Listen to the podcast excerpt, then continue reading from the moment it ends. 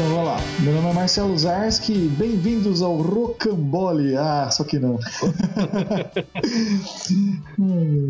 Boa noite a todos. Meu nome é Anderson Rosa, Frater Goya. E vamos que vamos, porque a conversa hoje vai render. É. Opa! Olá, galera. Eu sou Edevan. E vamos para uma frase de efeito do Gandhi: acreditar em algo e não viver é desonesto. Olha aí, tá certo, massa. É isso aí, galera. É, para você que está chegando agora, nós vamos é, falar, bater um papo aqui com o Edevan. O Edevan é um amigo de longa data, meu, é isso aí. mas está conhecendo o Goya hoje e tenho certeza que o Goya vai se dar super bem com ele. E o Edevan teve um trabalho muito legal aqui na cidade, em Campo Mourão, com programa de rádio, trabalho com música também, bastante tempo. Sim. Escutei altas vezes o seu programa. E a gente vai é. bater um papo com ele a respeito desse trabalho dele, o que, que ele está fazendo da vida hoje, como é que está sendo depois da nossa vinheta.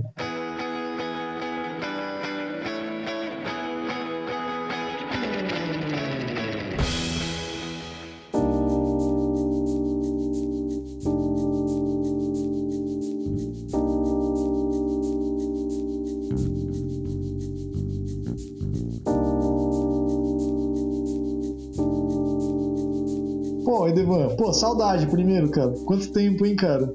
Pois é, rapaz, faz tempo, hein? É. A gente não, não, se, não se vê, não se fala. Eu fui embora para Maringá, tava trabalhando lá. Uhum. E aí eu voltei, tá com dois, dois anos que a gente voltou, porque minha esposa passou no concurso público aqui e a gente voltou, uhum. né? E, e aí, no meio da correria, não deu para encontrar todo mundo. E quando ia dar para a gente rever quase todo mundo, apareceu a pandemia. É. né? Só um, um, pequeno problema, né? é, um pequeno problema que dificultou a gente rever várias pessoas, né? Eita, Mas é, a internet por um lado ajudou, porque, né, a gente toda hora tá conectado, conversando com um com o outro, né? É, com certeza. Mas, cara, ó, deixa eu jogar isso na, na, na conversa. Tipo assim, é, pô, eu te conheço faz tempo, tem muita gente que lembra de você também do programa, mas fala aí, Sim. cara, é, tipo, do, quem é o Edevan, né? Principalmente nesse, que, nesse conceito aí, tipo, que eu falei pra, pra ti, né? Eu falei, cara, vamos bater um papo sobre o trabalho que você tinha que era muito legal, cara. Tinha que voltar a isso. Até teve umas coisas no papel, até a gente conversou uma época, né? Não, não rolou depois, depois. É, por, por vários, vários N motivos. É, né? né? Mas estamos aí, cara. Acho que era legal falar disso, cara. Falar lá do começo, lá do rocambole, como é que era. Que daí vai surgindo mais, mais coisas aí. Eu tenho certeza que o Goya vai falar muito. É, vai puxando meada aí o, o fiozinho, vai desenrolando. É isso aí. Mas manda ver. Cara, o, o Rocambole, cara, o Edevan tinha um programa, né? Na, qual rádio que era, Edevan? Era Rádio Rural. Era Rural. Hoje é Rádio T. Hoje é Rádio T, né? Que era um, um programa chamado Rocambole, que ele vai explicar melhor sobre o que, que era esse programa aí pra gente. Manda então, vamos ver. lá, o que era um Rocambole? Rocambole foi assim. É, houve uma troca de direção da rádio, e daí, para não perder a plástica da rádio até até entrar outro diretor, a gente que trabalhava lá na rádio, eu, Patrick e o resto da galera, o Jorge, que hoje ainda trabalha lá na T, o Luiz Cláudio, que também trabalha lá. E a gente deu uma mudada na prática da rádio, né? E aí entrou a ideia de fazer um programa de rock, né? E aí, nesse, nesse entremeio aí de, de achar nome, achar nome, achar nome, e ficou, ah, por que, que não coloca um rocambole aí? Porque, né, todo mundo come rocambole, rocambole, rocambole, acabou que de uma hora para outra que criaram as vinhetas lá e a vinheta ficou massa. Eu falei, ah, deixa seguir, né? Vamos aí, vamos que vamos. e aí começamos com o rocambole, acho que em 2005, se eu não me engano, uhum. né? E ele ficou no ar até 2009, até 2010, ficou cinco anos no ar, até mudar de novo a plástica da rádio. Uhum. Daí em 2011 eu desliguei da rádio, 2009 já já já estava indo para Maringá, porque daí é, com a minha esposa, né, a gente com a família dela lá, a gente estava, a gente conseguiu estava é, trabalhando com o mercado lá, né? E a gente ficou um tempo lá com o mercado até o negócio também não deu certo, aí a gente foi procurar outra, outras áreas, né? Uhum. Mas é basicamente isso aí. Uhum. E aí o rocambole era a proposta era tocar do clássico ao metal. Né? A princípio é, era para tocar rock nacional, mas assim, é, eu priorizei porque rock nacional toca muito na rádio. Na época tocava, hoje em dia só toca sertanejo, né? é, e, assim, Titãs, Legião, Dias da Havaí, Traje a Rigor, essas coisas assim, é interessante colocar, cara, mas é, a proposta já era outra, porque rolava na programação da rádio essas, essas daí, daí tu lembra, né? E a uhum. proposta era já fazer um negocinho diferente, era fazer fazer um som diferenciado, colocar aquela banda que não apareceu, aquela banda que, que ninguém viu, aquela banda é, que ninguém conhece, ou aquela banda antiga que, que o cara só ouviu uma vez na vida, ouviu falar, sabe? Uhum. Tem, tem muito disso aí, sabe? Uhum. O, o, que eu achava massa, que rolava, Devan, é, até pro Goya ficar por dentro, é, não era só um programa que tocava as músicas, cara Tipo assim, o Devan fazia uns especiais, cara. Tipo, era nas sextas-feiras, às 11 da noite, né? Era, sexta-feira. Sexta-feira. É, no começo Tocava eu umas coisas muito loucas. É, eu não fazia, meu pai. Depois, quando começou a interagir, porque a internet naquela época era, não é que nem hoje, era, uhum. era de fagulho. Então, às vezes demorava a chegar, às vezes um ou outro você tinha contato, trombava na rua, né? Você estava ali no ali embaixo ali, que a rádio era no Antares, estava ali um outro falava, ó, oh, legal, escutei, é, por que, que não faz um som assim, por que, que não faz especial de uma banda assim, desse jeito? Aí eu fui pegando as ideias e fui fazendo, né? Praticamente eu fiz, fiz especial de todos os, os tops, né? Sim, os tops, eu, assim. eu lembro que o Júlio me falava, ó, oh, escuta o Rocambole hoje que o Edevan vai fazer um especial do Rush, cara. Aí era legal, cara, é. que ele falava. É que nem a gente debatendo música. O Goya é fissurado por música também, ele toca. E a gente uhum. fica conversando, tipo assim, de música, né? Até o podcast uhum. surgiu um pouco por isso, né? E, cara, eu lembro que era muito legal de ouvir, porque na época eu não, assim, a gente não tinha acesso, que nem você falou, a internet era muito mais simples em 2005, uhum. Campo Mourão, né? Então, assim, uhum. é, era discado ainda, né? Então a gente, uhum. a, a gente tinha acesso à informação pelo programa, por um amigo que emprestava um disco. Eu lembro que você me gravou, ó, ó a pirataria, né? Você gravou, gravou um DVDzinho para mim que eu, cara, até um tempo atrás eu tinha ele. Eu não tenho mais porque eu assinei os streamings e eu acho que acabei perdendo. Mas tinha Tu, tinha um monte de música do Tu, tinha o disco do Rush, o Snakes and Arrows, e tinha uma banda que você falou, ó, oh, você vai gostar dessa banda, que é o Star Sailor. Você lembra disso, cara? Ah, lembro, cara, Star Sailor, cara. Star Sailor era uma banda legal, cara. Eu também lembro. Era meio alternativa, assim, uhum. mas, rapaz, assim que eu nem lembrava mais de Star Sailor, cara. Era bom pra caramba, uma... cara. Bom, mas deixa eu parar, vou parar de monopolizar aqui, deixa o Goya falar aqui, cara. Então, deixa eu fazer umas perguntas para você. Né? Eu acho que a gente é mais ou menos ali da mesma, da mesma geração, né? Então eu também, eu cresci ouvindo muito rádio, eu morava em Curitiba, morei lá até 2012, daí que viemos para Campo Mourão. Minha esposa também passou num concurso aqui. Uhum. E eu, como sou do estado, eu pedi minha transferência, é, minha remoção e vim para cá, né? E muito, acho que da nossa geração, cresceu influenciado, eu acredito, por duas coisas.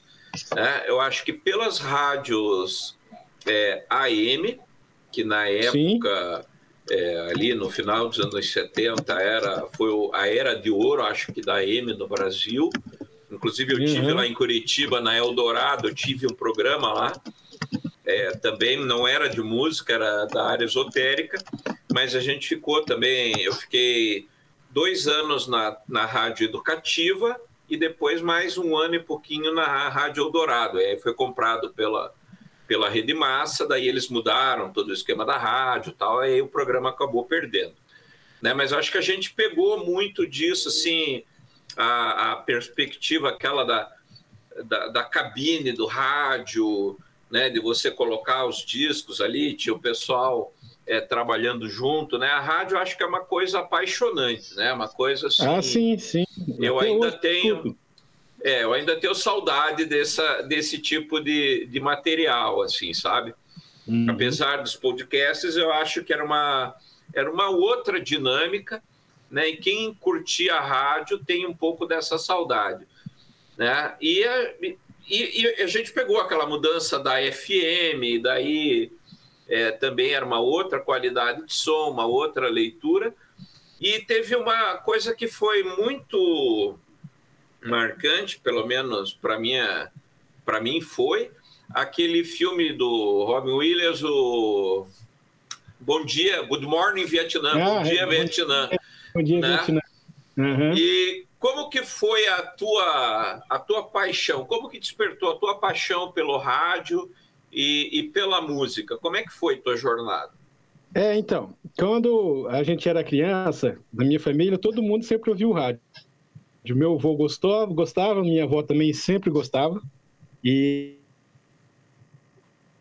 e meu avô escutava com a minha avó, escutava Rádio Nacional à noite e escutava aqueles programas de. É, tinha os programas de piada, cara, que agora eu não lembro. Turma da Maré Mansa. Minha avó gostava da Turma da Maré Mansa. E a gente ouvia. Consequentemente, minhas tias também sempre gostaram de, de, de, de música, então sempre, sempre ouviu, sempre teve em casa, é, sempre ouviu música boa, porque na época só tinha, né? Depois, quando a minha tia casou com meu tio, que é o meu tio Mauro, meu tio Mauro era um aficionado por música também, então ele tinha, sei lá, ele devia ter umas 5 mil fitas cassete. Nessas fitas cassete que você, moleque, você ia lá à noite, ou ia jantar, ou final de semana que tinha churrasco, ou qualquer coisa que a gente ia lá, que a gente revirava, tinha de tudo. Rapaz, lá é que nem aquela música do Raimundos, lá você encontrava de, de, de, de bigis a rato de porão, sabe? Então tinha muita coisa, sabe? Coisa assim que às vezes ele comprava, alguém falava que era legal, ele comprava, colocava para escutar, mas tinha tudo, sabe?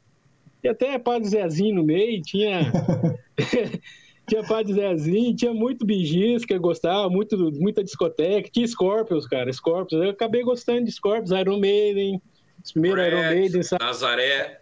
Nazaré, é, disso daí. Então eram umas coisas assim que tava mais, mais em alta na época, sabe? Black Sabbath, daí que veio o gosto de.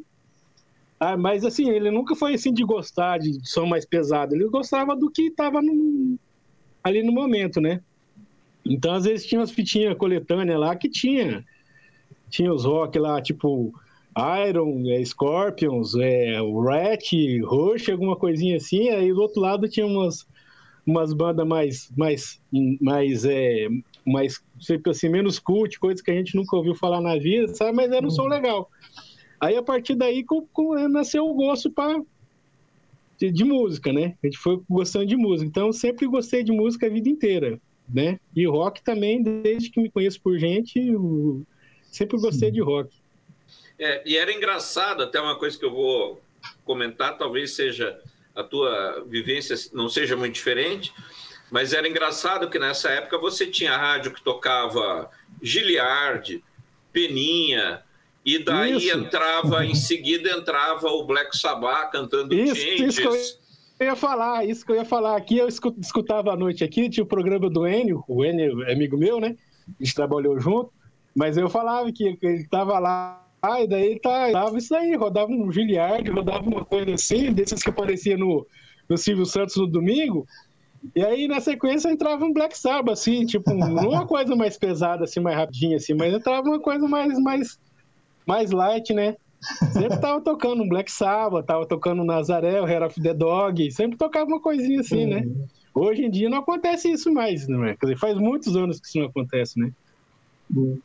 É, e tinha, é, eu acho que é uma coisa legal, assim, para o pessoal que talvez não conheça, é, não pegou, mas tinha muito, assim, por exemplo, lá em Curitiba tinha a rádio, uma rádio no começo dos anos 80, a Caiobá, que daí eles faziam é, a, a, noite que tinha a música com tradução simultânea, é, aí tinha o flashback, que tocava só música, por exemplo, anos 70, né? E aí eles faziam um bloco só das músicas, por exemplo, uma, uma, uma coisa que tinha que era consenso geral é que as melhores músicas lentas eram das bandas de heavy metal. Isso. E daí queria fazer, ah, agora vamos ouvir aqui. Aí tinha Scorpions, Lazaré, Black Sabbath, Led Zeppelin.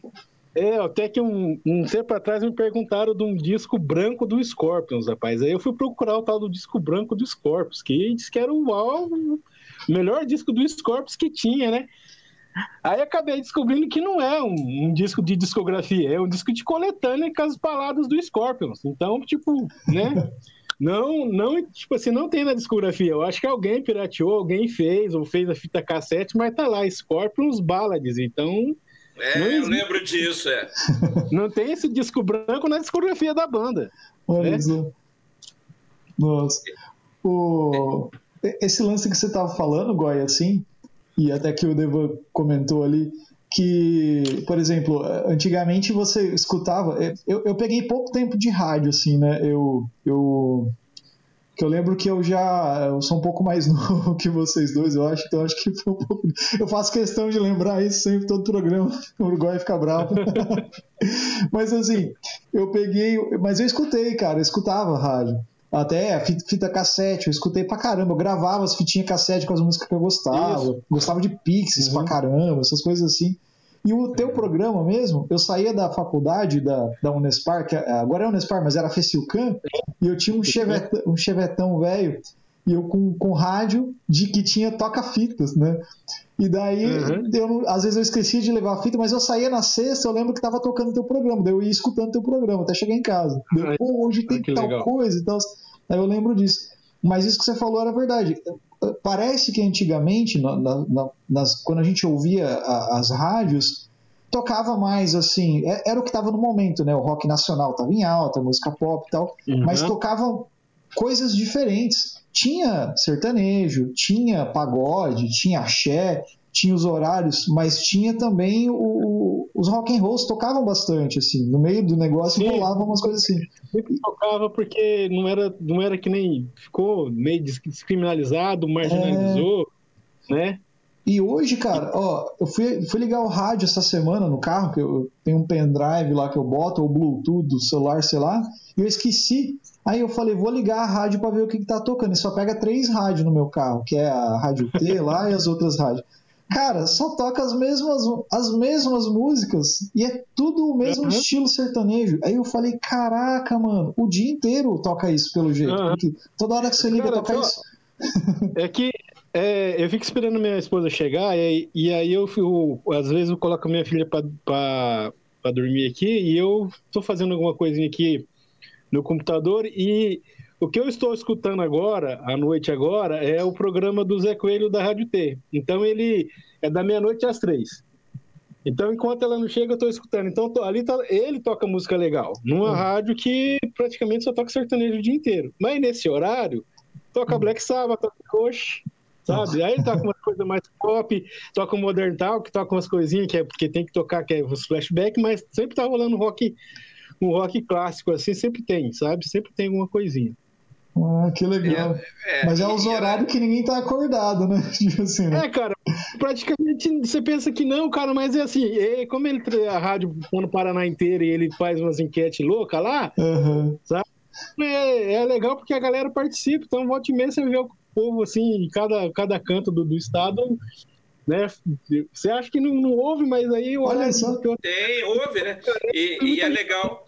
E é legal porque a rádio ela gera engajamento, né? O pessoal Sim. acaba é, virando freguês, né? Por exemplo, você pega assim, primeiro, quem que ouve de madrugada? Quem trabalha à noite ou quem tem insônia. É. Então é um pessoal que está ali, né? Meio sozinho, tá, né? tá em casa, às vezes está no serviço, porra, tocou aquela música lá, vou ligar para a rádio.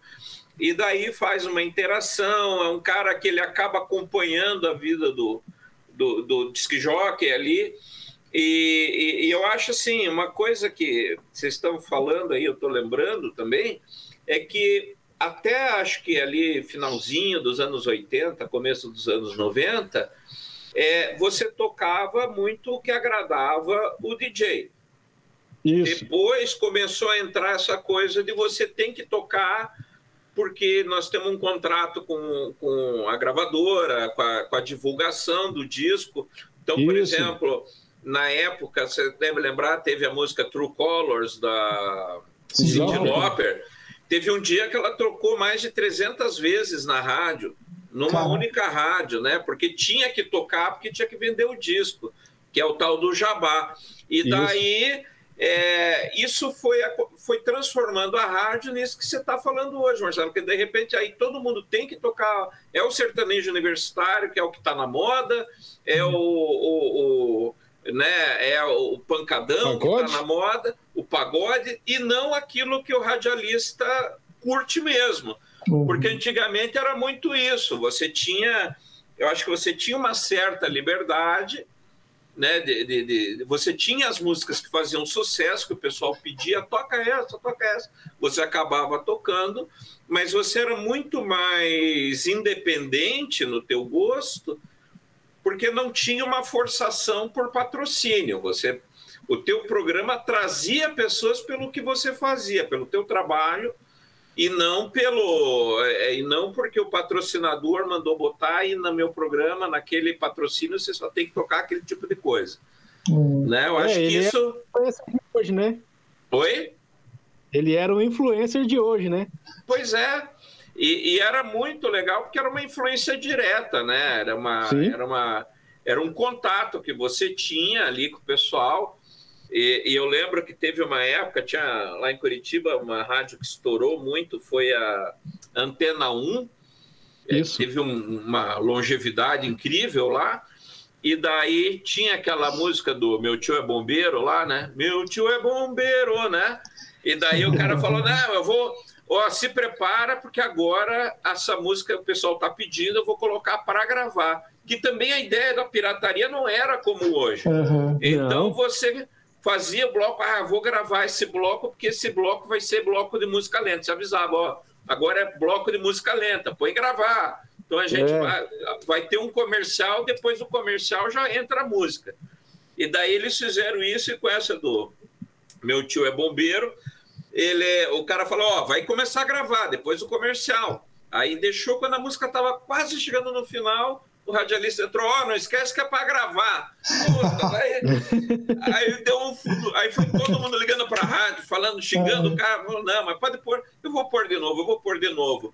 E daí tinha inclusive essa liberdade, ele, ele fazia sacanagem na música, depois, não, agora eu vou pôr a música de fato para gravar. Então, pode pôr aí que agora vai correto. Então, era uma, uma, uma interação que não, não envolvia a pirataria com o objetivo de vender disco, de não. fazer o troço por baixo do pano. Era você fazia o teu não trabalho tinha lucro, né? pro ouvinte. Isso, e, o cara não tinha lucro. É, era pro ouvinte, né, Idevan? É, é. É, como é que é isso? Como é que, como é que era isso para você? Como é que foi esse período para você? Então, é, quando eu entrei lá na rádio era mais ou menos desse jeito. Eu comecei a trabalhar lá em 93. Então eu peguei todo esse período aí. Eu peguei esse período que peguei o fim do vinil, começo do começo do CD, fim do CD, começo do MP3, começo do streaming, é, a internet e a rádio também, a, Rural também foi a primeira a, estar tá na internet daqui da cidade também, da região também. Acho que nem as de Maringá estava. A Rural já estava já na internet. E era mais ou menos isso que você falou, Frater. Era desse jeito mesmo. Acontecia de você, fazer um bloco, você, ter ali, a pessoa gravava, ela fazia porque que gostava, porque tinha o, o gosto de fazer, se influenciava por esse lado. Hoje em dia, não. Hoje em dia, que nem você falou. Mas isso levou tempo. Né? Depois, quando apareceu é, divulgador, é, gravadora querendo ganhar em cima, então todo mundo queria levar um, um, um dinheirinho ali. Por quê? Porque o, o empresário investia na dupla, ou no cantor, ou na banda. Sabe? Ele tirava dinheiro, quer dizer, investia dinheiro, ele investia dinheiro em divulgação e aí ele queria ter o retorno, entendeu? Então muita, muita banda apareceu, é, muita cantor legal, muita gente legal apareceu e sumiu por causa disso, em virtude disso aí, né? Por quê? Porque não fazia, não era que nem era, como você falou, como era antigamente, né? Uhum. Daí teve um lucro, teve um, um, um, referencial financeiro ali que fazia, tipo assim, é, o cara trabalhava 12 músicas num disco, aí o cara chegava, e a música que o divulgador trabalhava era a música que vinha co combinado com o empresário e com a gravadora, ou a distribuidora, no caso, entendeu? Que não era a música que o cara gostava. Às vezes o cara trabalhou a música que ele gostou, ele trabalhou, sei lá, dois anos numa música que ele ama. Só que a música dele, que ele gostava, não tocava. Tá? E não era música de trabalho, é? E não era música de trabalho. Você quer um exemplo disso? Ó, vamos lá. É, dormir na praça. Os caras chegaram às 4 horas da manhã, subiram no prédio ali. Aí falei, ó, essa não, essa música que vocês estão trabalhando aqui, nem lembro que música era. Essa música não vai virar. Eu acho que essa da praça aqui vai ser, vai ser legal. Mas aí o divulgador fala assim, ah, mas é a gravadora quer essa música aqui, depois a segunda trabalhar essa outra aqui, depois a terceira do outro lado aqui. E aí a música que era a música mais legal, que por fim não trabalhou e depois virou sucesso, quando os caras fizeram um, um que, que, na época diz que virou pirata, que o cara tava num botequim, os caras estavam tomando cachaça, pegaram o violão, começaram a cantar e a música estourou. Uhum. Mas já era uma música a ser trabalhada, que poderia ter sido trabalhada antes, que, quer dizer, no meu caso, assim, eu não sou fã de música sertaneja, mas era uma música, no meu ponto de vista, como, de, como, como programador da rádio, que eu achava que era legal, uhum. né? Mas você tem que trabalhar o que vem prescrito pela, pela gravadora e pelo divulgador, que está combinado junto com o empresário. Uhum. Né? Mas fora isso, teve vários outros cantores que estouraram aí, outros que também não estouraram, que, né? Ô, Devan, que, isso daí, isso daí, por exemplo, é, vem é, é só para produção nacional, por exemplo, ou não? Vem de fora também, por exemplo? Não, vem de fora também. Que nem, eu tô vendo que você tá com a camiseta do Deftones, é, aliás, eu adoro Deftones. eu acho eu demais, também, essa banda é muito boa, cara. E, é, eu fui então, no, consegui um show deles ainda, cara. Olha consegui. que massa. É, mas eles estão na ativa, né? Eles lançaram um disco ano passado e tal, estão na ativa. Eu curto, curto, acompanho eles.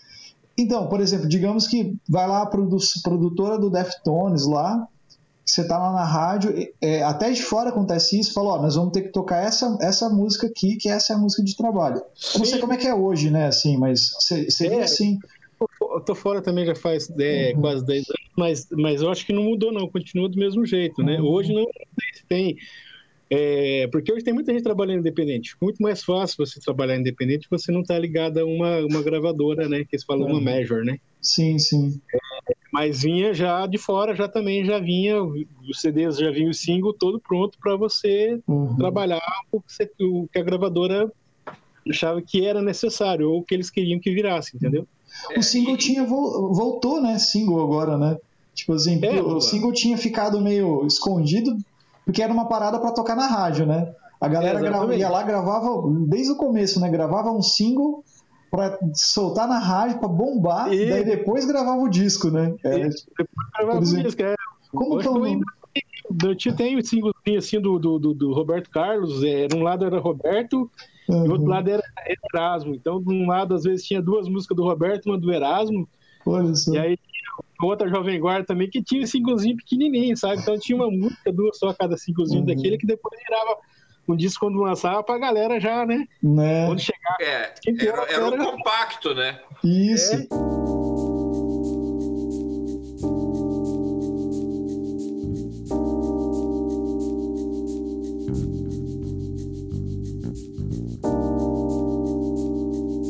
esse mercado é um mercado ingrato, porque, por exemplo, muitas as gravadoras elas vamos falar para o pessoal que não, não conhece tanto a história da música assim o Edevan me ajuda mas por exemplo o que que acontecia? Você tinha as bandas que às vezes o cara não tinha material para um disco mas ele tinha não. uma duas músicas boas. Então as gravadoras lançavam aquele cara por exemplo vamos pegar ali sei lá o Giliardi por exemplo e daí ele tinha duas músicas boas que, nossa, essa, nossa, esse guri canta bem. Daí eles faziam, ele gravava, ele gravava o compacto, normalmente gravava ali num, num dia, ele já gravava as duas músicas, e depois ele, ele já continuava gravando outras coisas. Então, tinha no ano inteiro, a cada dois, três meses, tinha um compacto novo do Giliard. Porque é, aí eles exatamente. preferiam ganhar, é, sei lá, vamos botar aí, 10 reais num, num compacto e vender cinco compactos pelo Brasil inteiro o tempo todo, do que investir num disco que às vezes não ia vender tanto.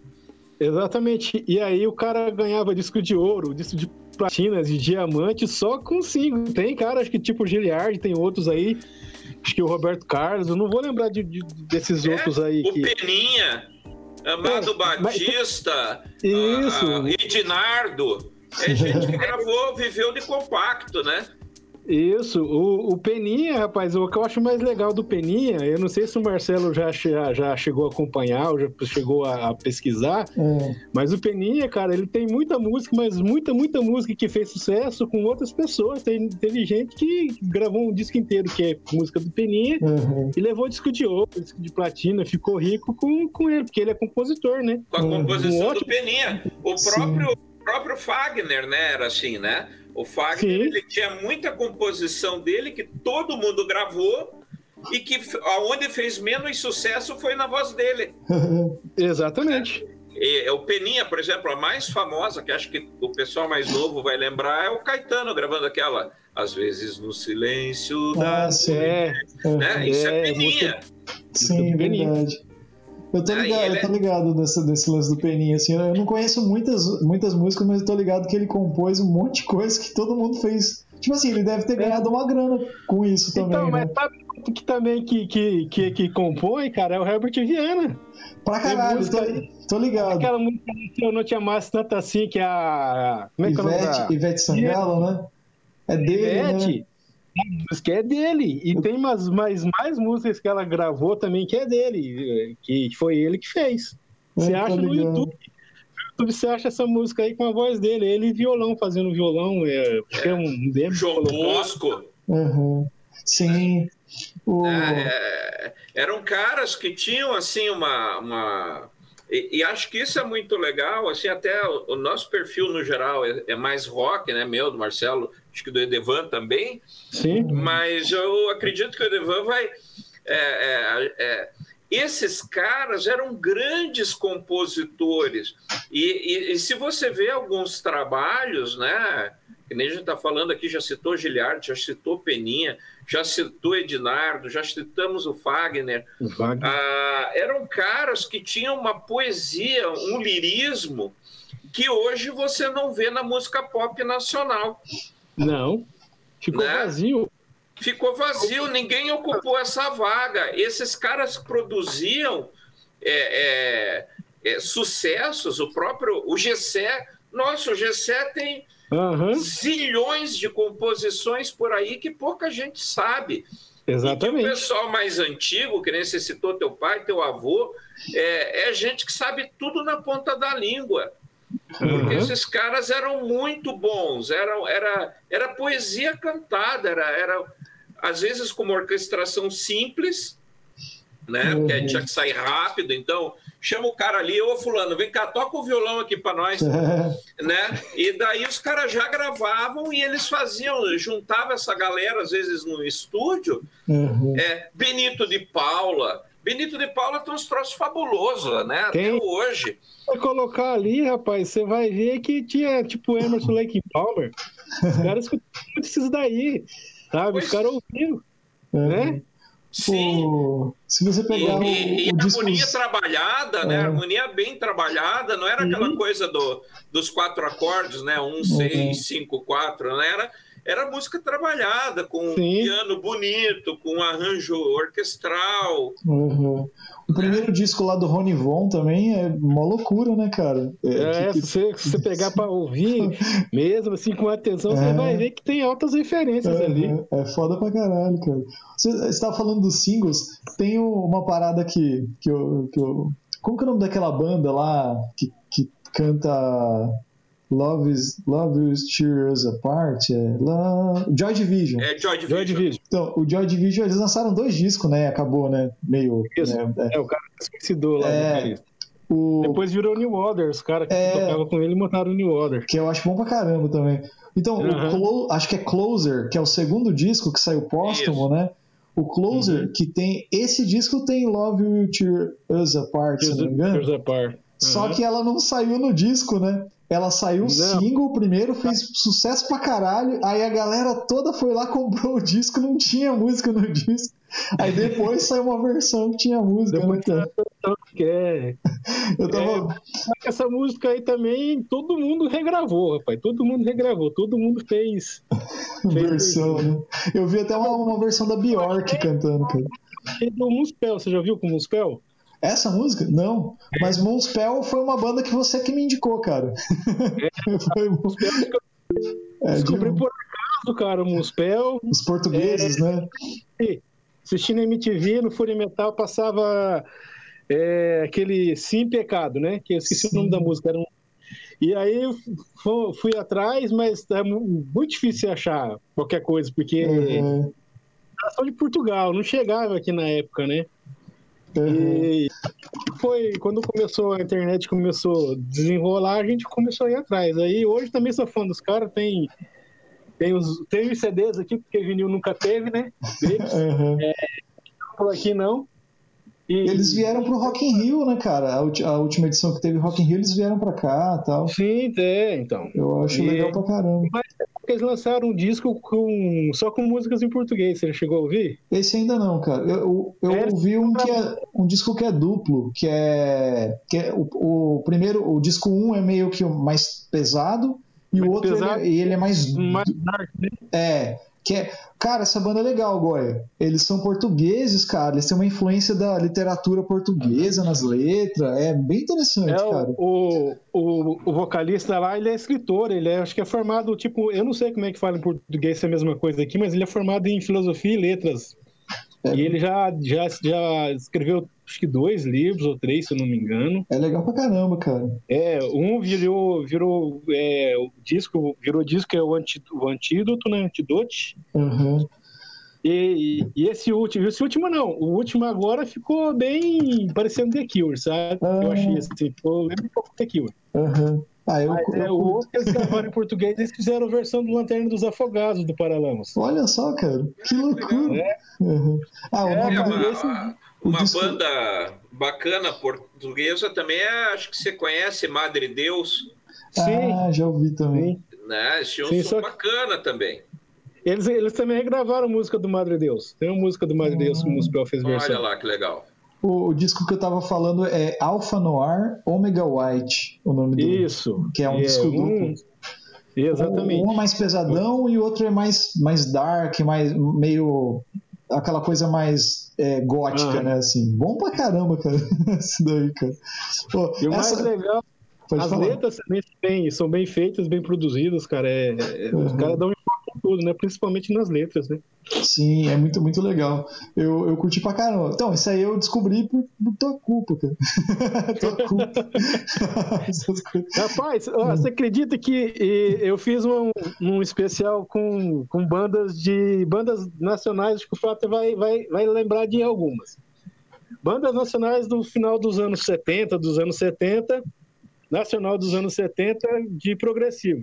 Nossa, deve ter Cara, ó, ninguém, ó, tem gente que nunca conheceu, porque Azimuth. Azimuth, Azimuth Casa das Máquinas, Bicho Casa da Seda, máquinas, O Terço.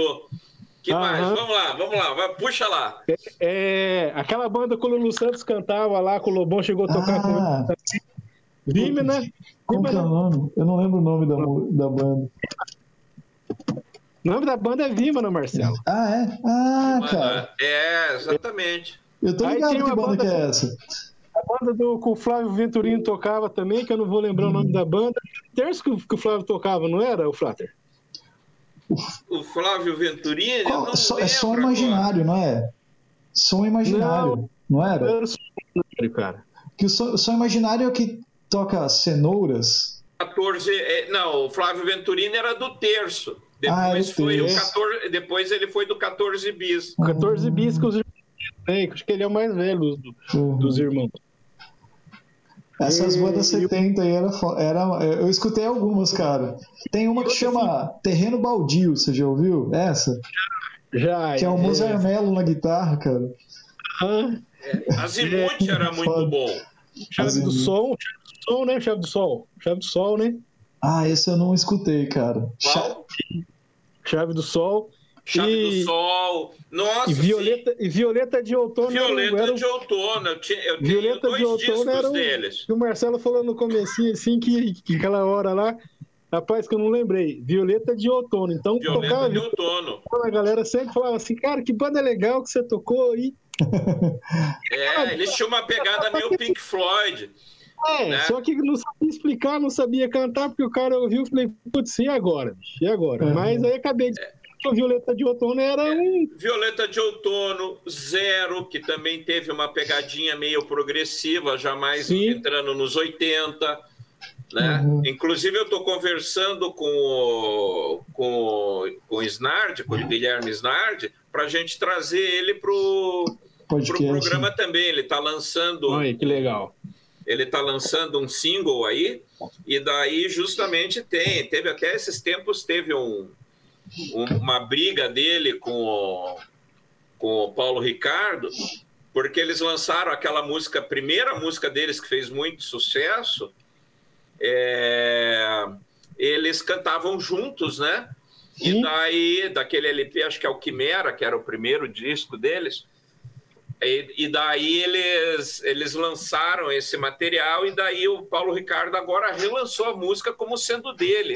E o Guilherme Snardo ficou marara, porque falou: pô, o ah, cara é. não me pediu, relançou, tá ganhando royalties em cima e a música é minha, pô.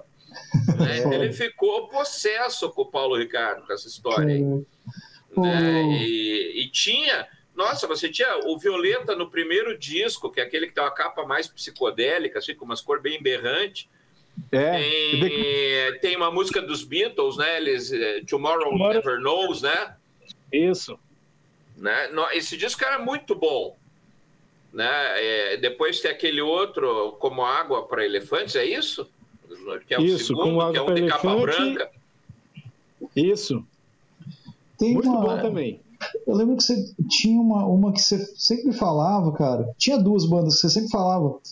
Uma era brasileira, se eu não me engano, era da, da região, que é Concreto.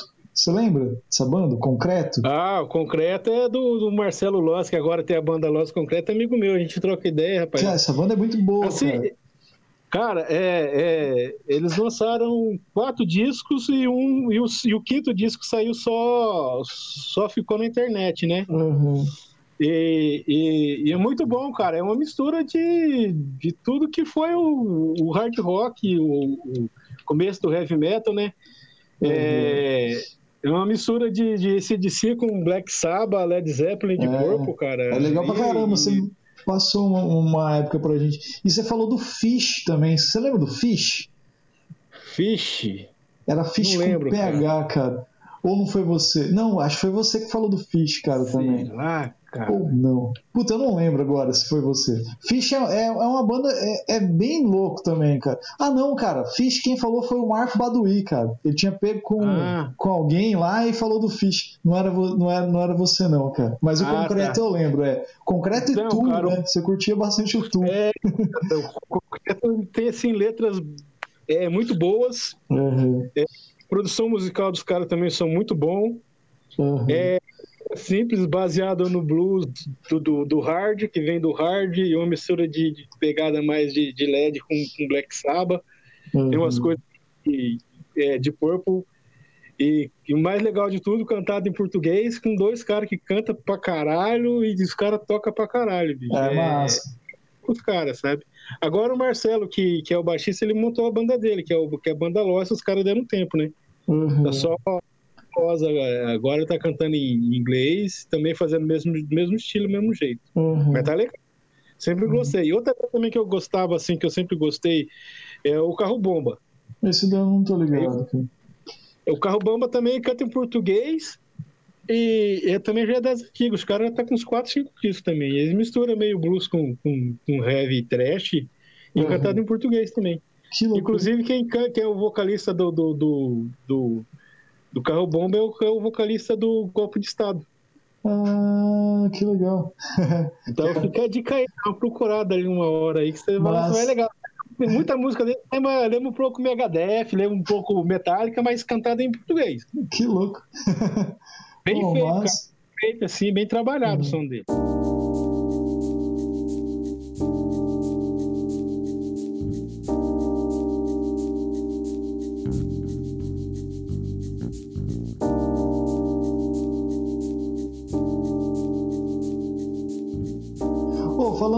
A gente tá falando bastante de música, Devan. Você, além de trabalhar lá na rádio, né, ter, ter essa, se pesquisar música, essas coisas assim também, você toca, né, cara? Eu lembro que você tinha, você fala um pouco disso aí também, cara, pra galera. Você tinha uma, eu lembro que você tinha uma banda de rock que era o Zumbi Factor.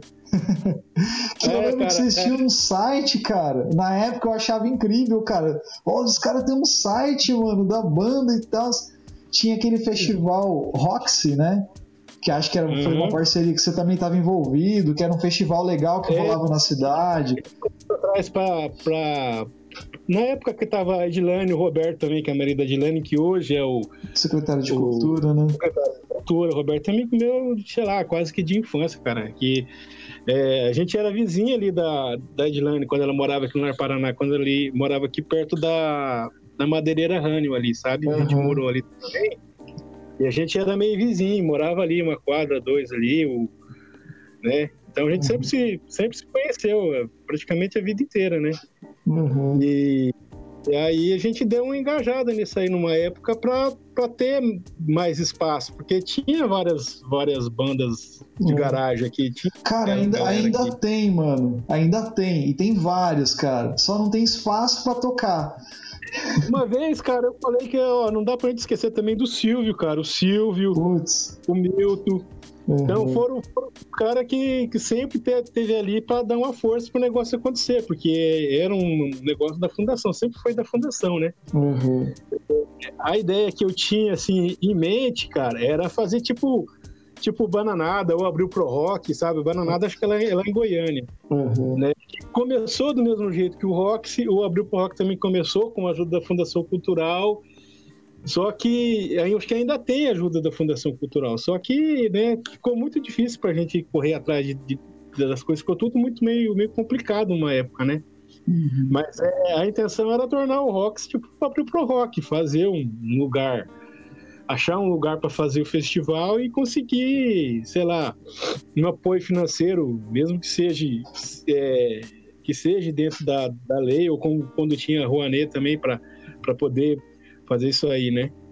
Mas ficou, ficou no papel, a gente não acabou não indo para frente, né? A gente tinha feito os planos, assim, tinha feito, tinha conversado com o Roberto, a gente tinha pensado na época de, de ver se conseguia alguma coisa assim, sabe? Uhum. Mas acabou ficando no papel.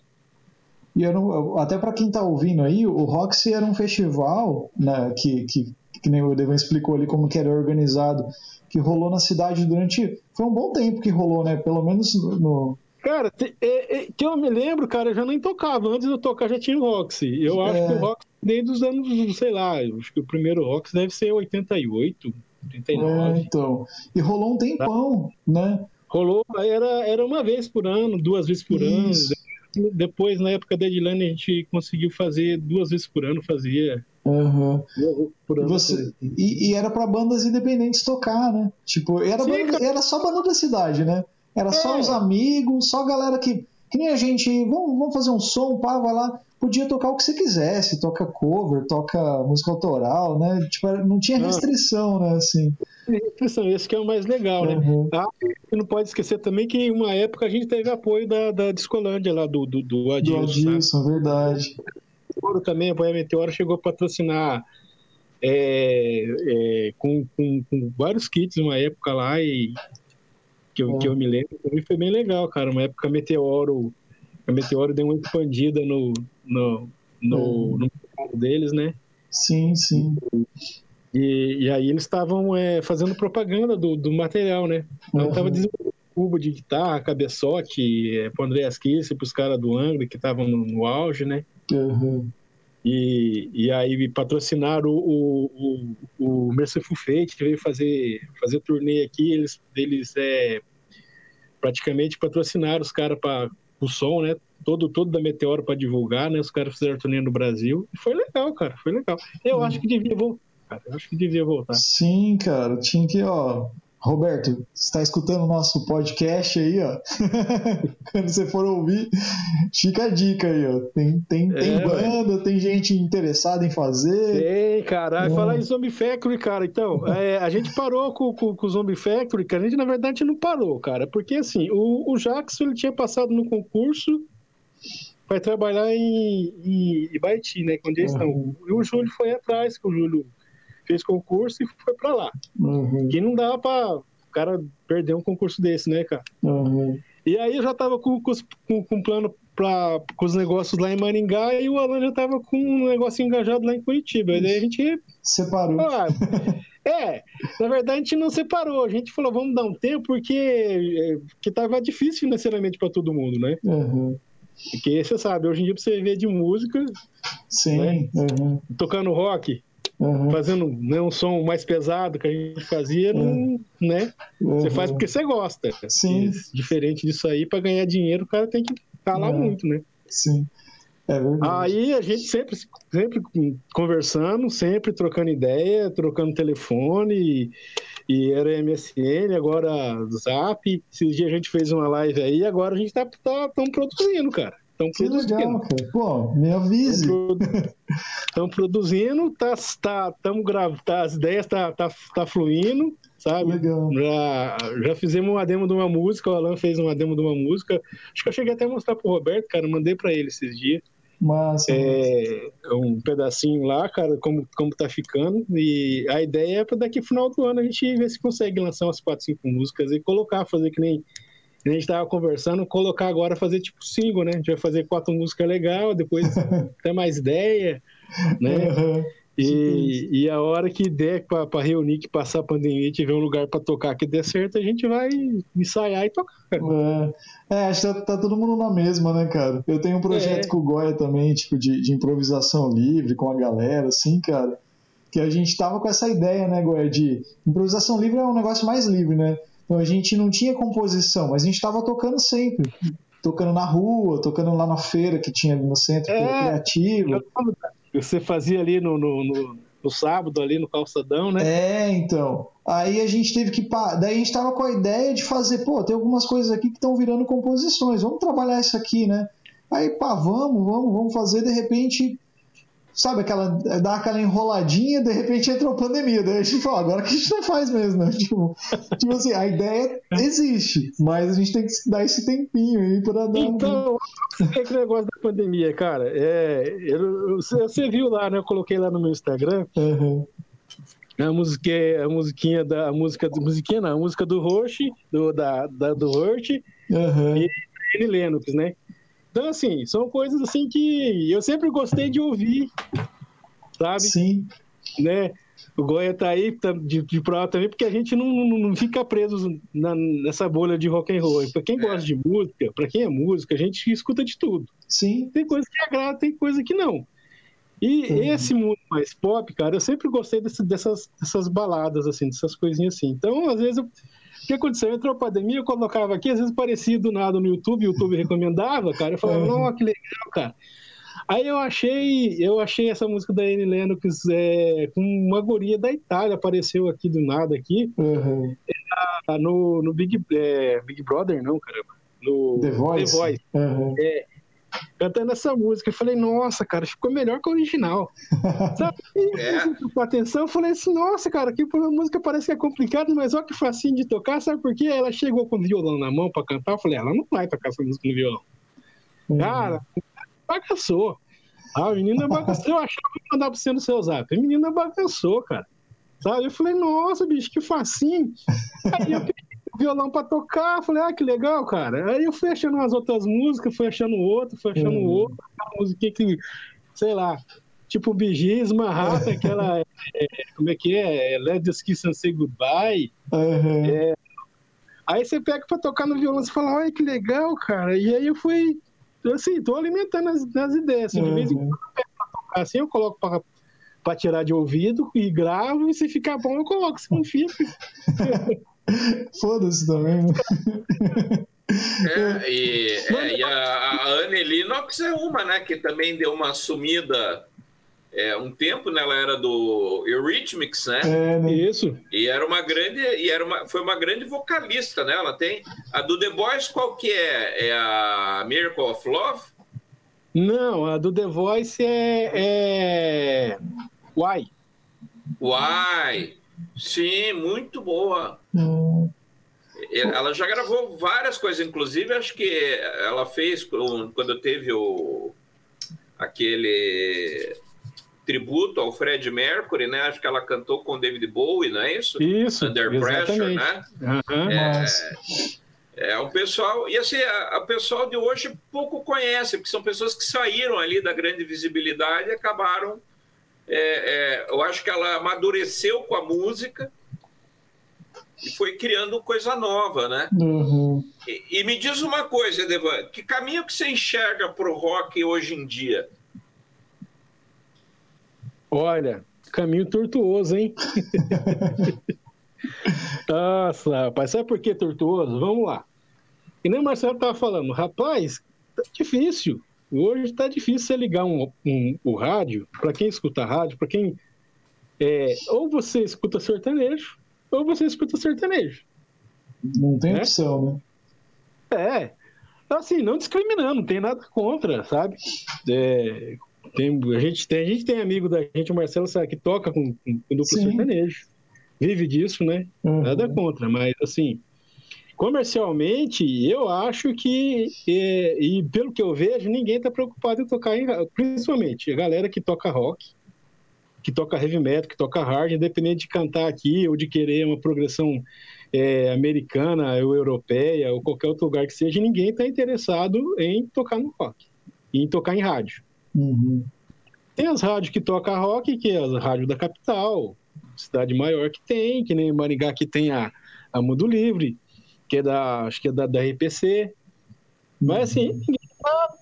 se eu, se eu é, pegar uma stream, chegar lá numa stream e ficar no topo, né? Porque hoje em dia mesmo é difícil, né? Uhum. hoje em dia o que, o que, se, se, o que toca no, no, carro do cara que passa na frente da sua casa, ou que passa lá no, é, no centro da cidade, ou que passa em qualquer lugar, o cara tá, ou ele tá escutando pancadão, ou ele tá escutando sertanejo. É. Né? Verdade. Com umas, com umas letras que, pô, é, sinceramente, sei lá, cara, eu.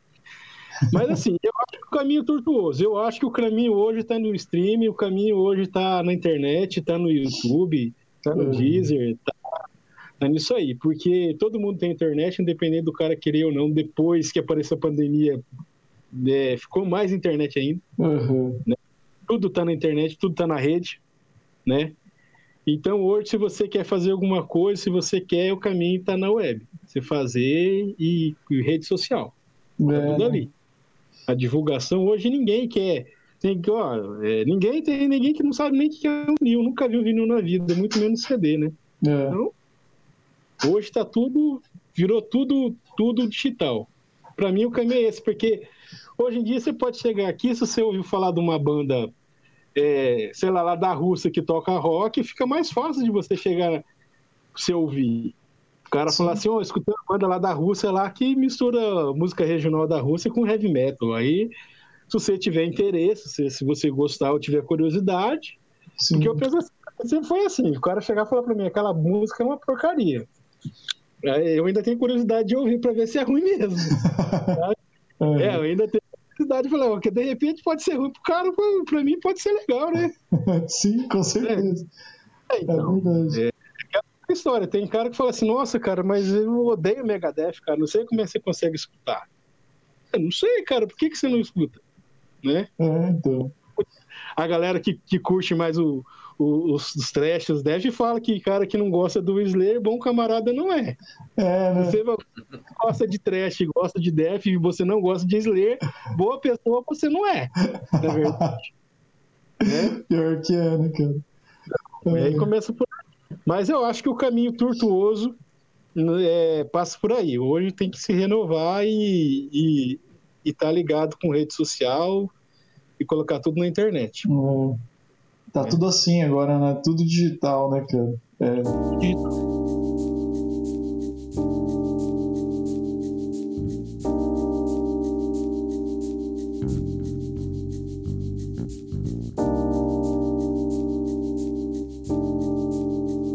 O seu nome é Edevan Elezari Lendil.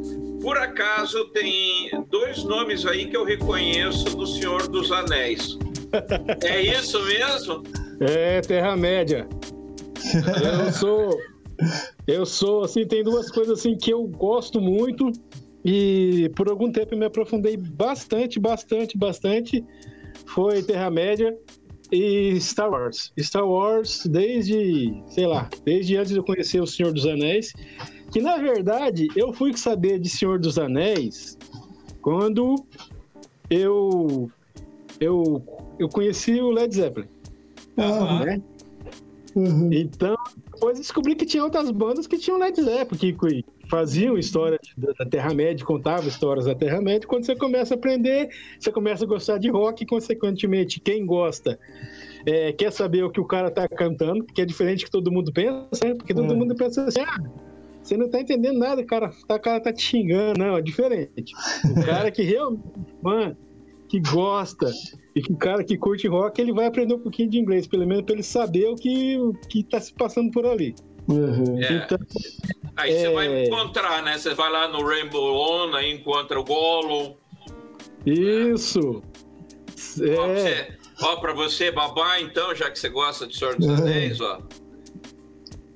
O Hobbit. Uhum. É, edição de qual e... essa edição aí? Essa? Deixa eu pôr aqui para você ficar com água na boca. Ele sempre faz isso, cara.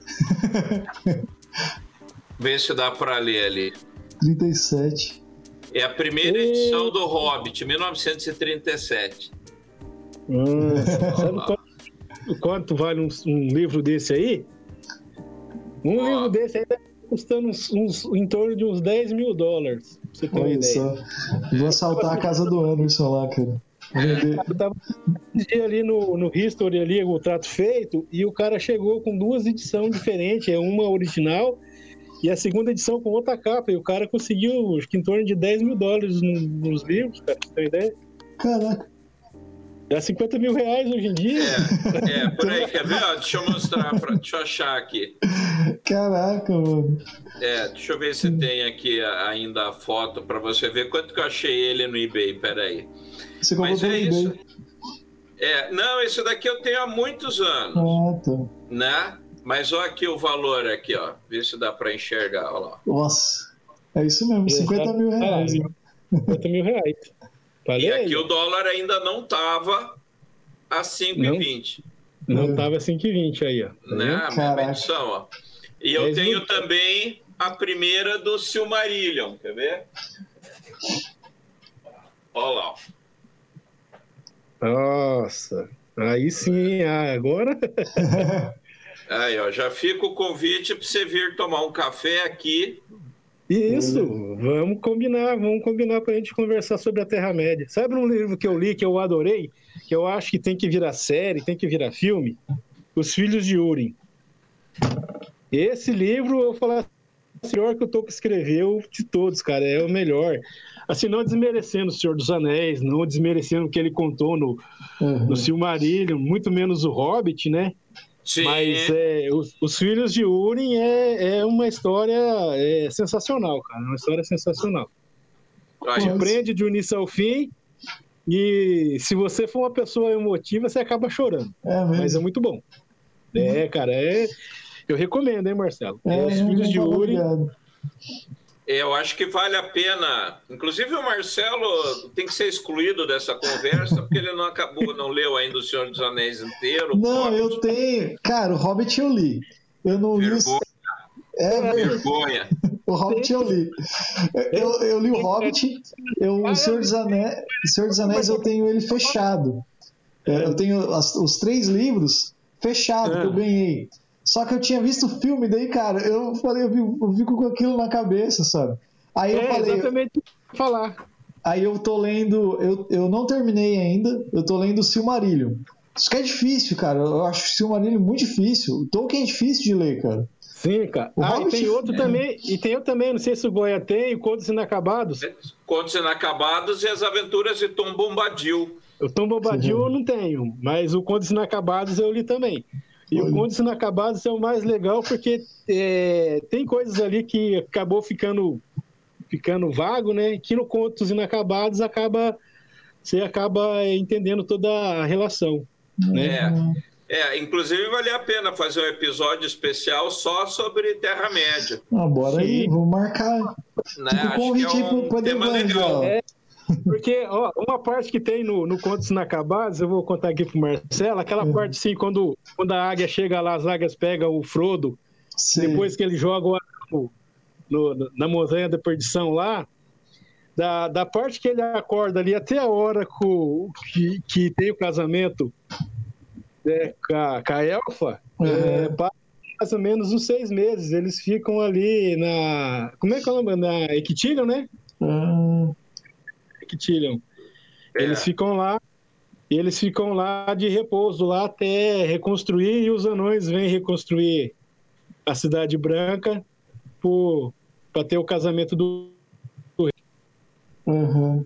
Então, Caraca. É interessante para quem curte, para quem gosta. Massa, massa. Não, mas e eu, outra eu, coisa que eu... eu ainda vou ler o Senhor dos ah. Anéis. Ah, cara, gostar. Você vai gostar. Não, é... não, não, não, veja com olhos de quem já viu o filme, tá? Porque o filme é, mente muito. É. Não, é, é então, mas eu, eu falei isso pro Goya. Eu sempre falei, tipo, tem os livros, mas sabe quando você fica com aquela que você viu o filme pra caramba, é. daí você, você, você tem aquela visão, né? Isso, mas sabe o que é isso, Marcelo? É que é assim, eu sempre fui fã do, do, dos heróis da Marvel, da DC, desde, desde moleque, né? Uhum. E, e aí você acaba, acaba vendo com, olho, com olhos de fã de quem uhum. espera aquela cena, aquela, aquela parte, aí não tem aquela parte, ou aquela parte vem uhum. e não é aquilo que você imaginou, entendeu? É. para quem, quem faz o roteiro, para você colocar lá no meio hollywoodiano, o cara tá afim de dinheiro. Ele é. quer vender. Ele não tá é. fazendo filme para mim, para mim. Ele tá fazendo filme para mim gostar, para mim ou para eu, né? Para mim gostar e para ter, novos, ter novos fãs, entendeu? É. Para quem nunca leu. E para vender um produto, pra... né? Para vender um produto. Uhum. É, o meu, é, vende em cima do merchandising, então fica. O próprio. Fica, fica é, o próprio Tom Bombadil, que no filme nem aparece, nem é citado, é, no Senhor dos Anéis é um dos personagens mais importantes no livro. É, né? ele, é, ele é a única pessoa, fora o, o, o, próprio Sauron, que não é afetado pelo anel. Exatamente. Hum. Exatamente. E ele não aparece no filme. E ele Olha não aparece só, no filme. Já tomei um spoiler aqui do livro. É, é. Ele é um cara que ele pega o anel e diz: vocês estão brigando por isso, né? Então, cara, mas você quer ver outro, outro erro do grotesco ali que eu achei, que eu acho que o Goya deve concordar comigo ali. É aquela parte do. Eu acho que teve mais, teve mais erros grotescos assim com relação ao livro foi o, a parte 2 do filme. Na parte que, o, que os elfos chegam no abismo de, de Helm, no livro não tem. Se eu não me engano, não tem essa parte no livro, né, Goya? Não. Não tem. Não, não tem, não tem. É, no, e, no Contos e... Inacabados conta que os elfos, os elfos eles foram mandados sim. E que eles não sofreram quase nenhuma baixa porque eles emboscaram é, outro grupo de orcs que vinham para atacar o abismo de Helm. Tá? Isso. É, é o que teve mais alterações em relação Exatamente. ao livro. Né? Aquela... E, o próprio, e o próprio Hobbit, né? Acho que em, em, em comparação com o livro, ele fica muito aquém porque o Hobbit, o livro é para criança. É, sim. Ele, ele, ele, começa, né? Ele começa daquele jeito, né? Tem bastante ah, música no livro. É, né? é. ele começa, né? É, é, num, num, num, é, num, buraco na terra morava uhum. um hobbit, né? Mas uhum. não era um buraco qualquer, era uma casa de hobbit. E isso quer dizer conforto. E daí ele começa a história. Uhum. Então, uma história para criança. E o filme virou um filme de aventura. É. Para mim, ele descaracterizou totalmente é, o, que, o que é apaixonante no Hobbit. É. Exatamente. Ah, o, o, filme eu achei bem fraquinho. Eu assisti, eu assisti só o primeiro filme que eu fui ver no cinema na época que lançou. Aí eu já não gostei muito, mas eu não tinha, não tinha lido o livro ainda. Aí eu li o livro. Aí depois eu vi os outros filmes. Eu vi recentes os outros filmes. Nossa, aquele é. romance da Elfa lá com o, cara, com o anão, eu achei ridículo. É isso. Agora uma coisa que eu vou falar assim, olha, rapaz, é uma heresia. Para mim, isso aí é uma heresia, porque quem entende do mundo do, do Tolkien e quem entende de Terra-média sabe que isso jamais, em hipótese alguma, passado, presente e futuro jamais, cara, jamais uhum. iria acontecer. De uma... Ah, ela poderia ter piedade, um amor fraternal com, uhum. com, né? o anão, mas uhum. um amor de amor de gostar, cara, eu acho meio difícil, cara, acho meio, meio complicado. É, é, é, é tece, teceram umas perspectivas que não cabem no reino do é. Tolkien, né, na cabeça dele, né? É, aquilo ali eu achei meio, meio zoado. Tanto que o Peter Jackson saiu do, da direção, né? Ele é, terminou. Que eu achei que faltou, assim, que eu assisti o filme e estava esperando, é a hora que o Bilbo vai trocar palavras com o dragão. Ah, sim, aí, verdade. É, com o Small. Agora a parte, a parte mais legal, cara, sabe? Que é, é. aquela charadinha, aquela conversinha que ele tinha, que tem no livro, cara, é. e aí não tem no filme. Sabe? né? Ele conversa, troca ideia com, com, o dragão, puf, acaba, cara. Já, né? Uhum. O dragão já sai pra, pra botar fogo em tudo. é, e, e, que perde, e que perde o sentido, né? Uhum. Que perde o sentido. Oh, é. Mas vamos marcar um dia pra gente falar disso aí e gravar. Senão vamos, a gente vamos. vai ficar estendendo muito. Ok. É. O... Goya, você tem mais, mais algumas coisas aí para estar tá jogando na roda? Podemos ir então ah, um bom final? Dá para ir a noite inteira. né? Vamos lá. Mas aí é, mas é que o Marcelo, ele fica falando que eu sou velho, mas na verdade ele que corta todas as entrevistas. Eu sou... Não, vamos caminhando para um final. Eu que sou o cara, que, o cara chato aqui. Vai, pode, vai, que ele vai dizer já. Fala aí, Não, já acabei de, acabei de falar. acabei de falar, você já falou. Só para a gente ir encaminhando para um final aqui, então, né? Para o papo não se estender. Já fica o convite para o Edevan aqui para a gente gravar um, um, um, episódio sobre Senhor dos Anéis. Terra-média? Terra-média, né? É, é Terra-média no caso, né? Porque eu, é. não, manjo, eu não manjo muito, então, mas eu vou ficar de vamos, curioso, cara. Vai ser vamos massa. Dar vamos dar spoiler. Vai ser massa.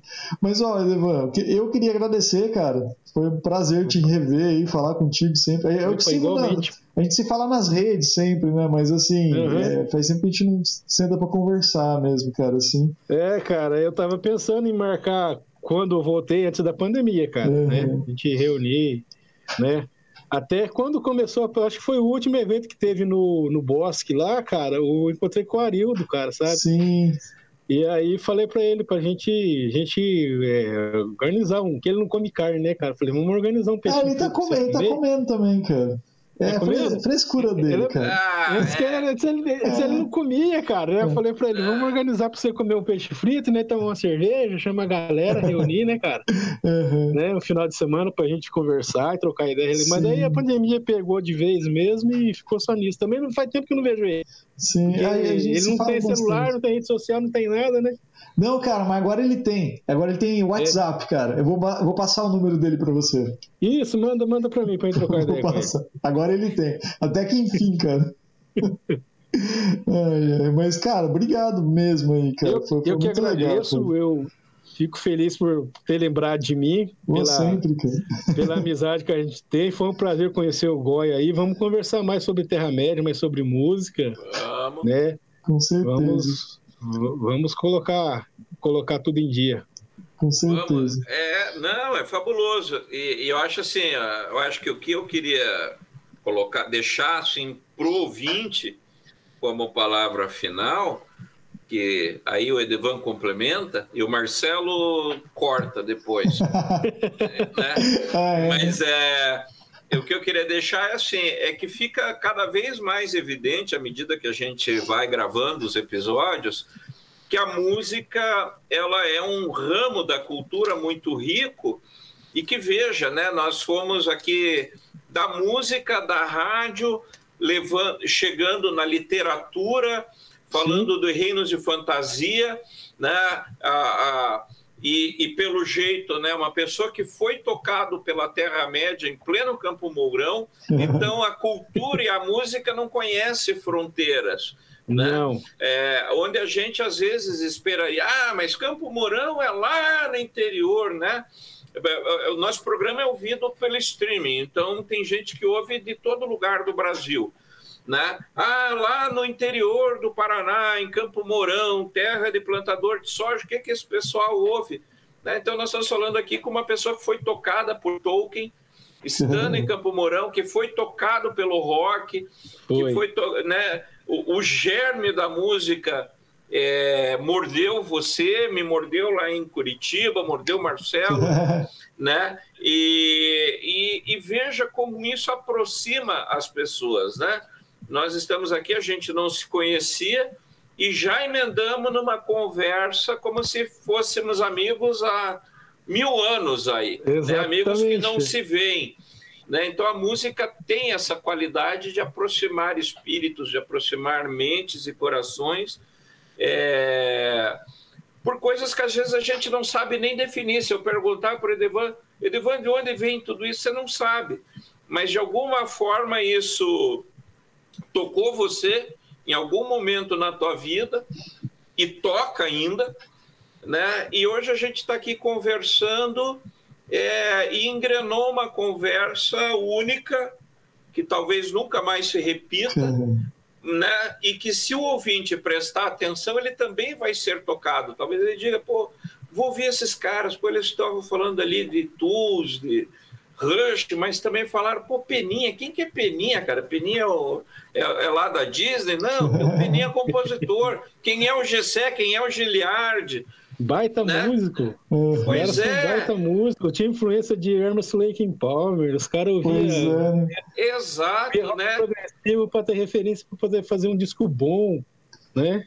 Sim. Então, né? E veja como isso enriquece. Então, se você está ouvindo esse programa, usa ele para de repente te levar para uma busca que vai te levar para Tolkien, vai te levar para Star Wars, vai te levar para o universo Marvel e principalmente vai levar você para dentro de você mesmo, porque quando a gente está aqui sozinho, que nem o Edvan falou, está lá esperando a esposa meia-noite às três, ouvindo rádio e tendo as suas viagens pessoais ali, né? Isso é uma coisa que só a música traz para você.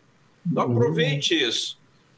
Né? Então fica essa, essa é a minha palavra final, fica aí para você que está ouvindo. Né? Devan é, completa aí.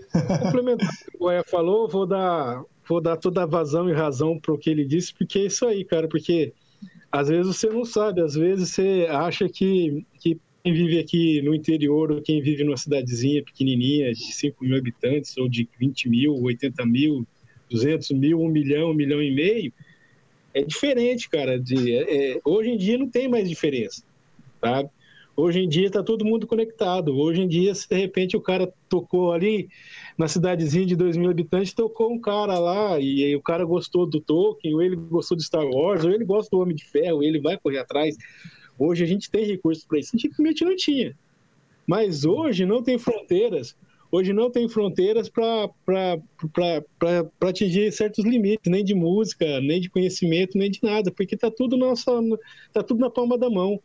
Hoje em dia, se, você está num lugar, você não sabe o endereço, você digita ali, você procura no Google, você já sabe quem que é, quem que foi, onde você vai virar, para onde você vai, para que hora que você tem que chegar, não é verdade? Então, é, não tem limite. O conhecimento é, é, ele é infinito. Como a música ela é infinita, o universo é infinito e o Tolkien está aí para provar que é, às vezes aonde a gente menos espera, uhum. de, da onde a gente menos espera, que da onde menos né, sairia alguma coisa, é onde tem mais esperança, tem mais força, e é onde dá mais força, né? Não é Goya? Não é assim que é. ele falava do Marte? é verdade. No, no, no, quanto no quanto no, no, no, Senhor dos Anéis, que, que a força vinha dos pequenos, né? Não vinha do, da, do guerreiro, do cara que nasceu, que aprendeu, que lutou, né? Os filhos de Uni também, cara, às vezes você, o, é, o herói que você menos espera é o, é o cara que você nunca imaginou que ia ser que ia ser herói, que ia dar força para conseguir o um negócio, né? É, então fica aí, se você está ouvindo, você está, sei lá, na Holanda, lá numa cidadezinha pequenininha que você acha que fala assim, ah, os caras lá andam ainda a cavalo, cultiva soja e escuta música sertaneja. Não, difícil, não. Hoje, hoje não muito tempo atrás isso não acontece. Eu acho que era raramente, hoje não é tão raro, porque hoje todo mundo ouve, todo mundo curte. Né? É verdade.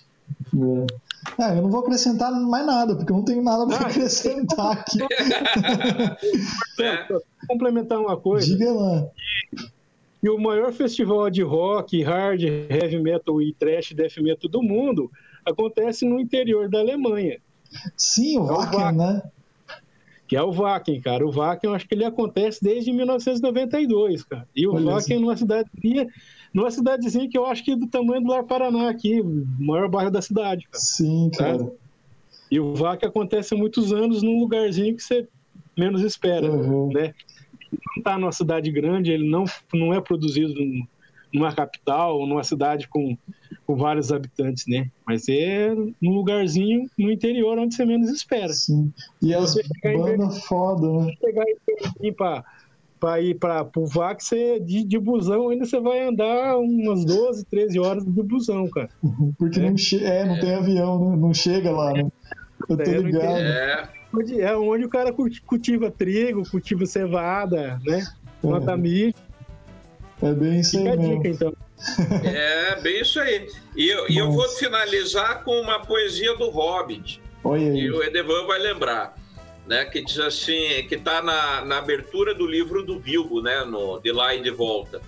Para sempre prossegue a estrada, da porta onde brotou, e para sempre se, é, seguir se puder levou, mesmo com os pés machucados, até em vias maior se fazer aonde todas as sendas e caminhos são mesclados. Aonde vou, não sei dizer. E aí fica o ouvinte se inspirar nessas palavras como a gente se inspirou. Mas isso aí.